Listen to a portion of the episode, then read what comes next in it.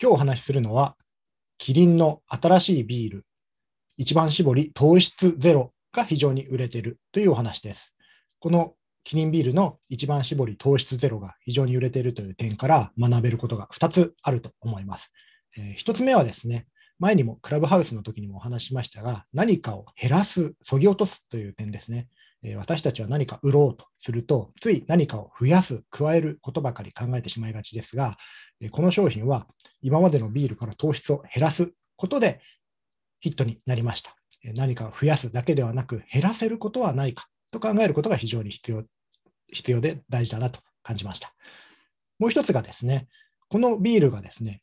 いわゆる単価アップにもなっているということですね。これまで糖質オフというと発泡酒やいわゆる第3のビールが中心でした。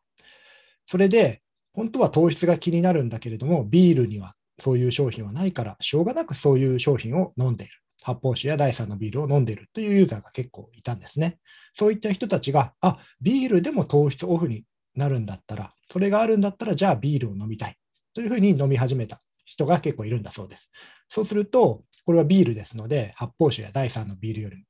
単価がアップしますので、え、企業としては売上増にもつながっていくわけですね。はい。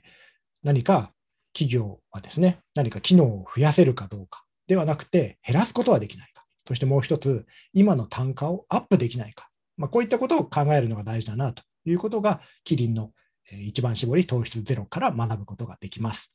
ではまた次回もお聞きください。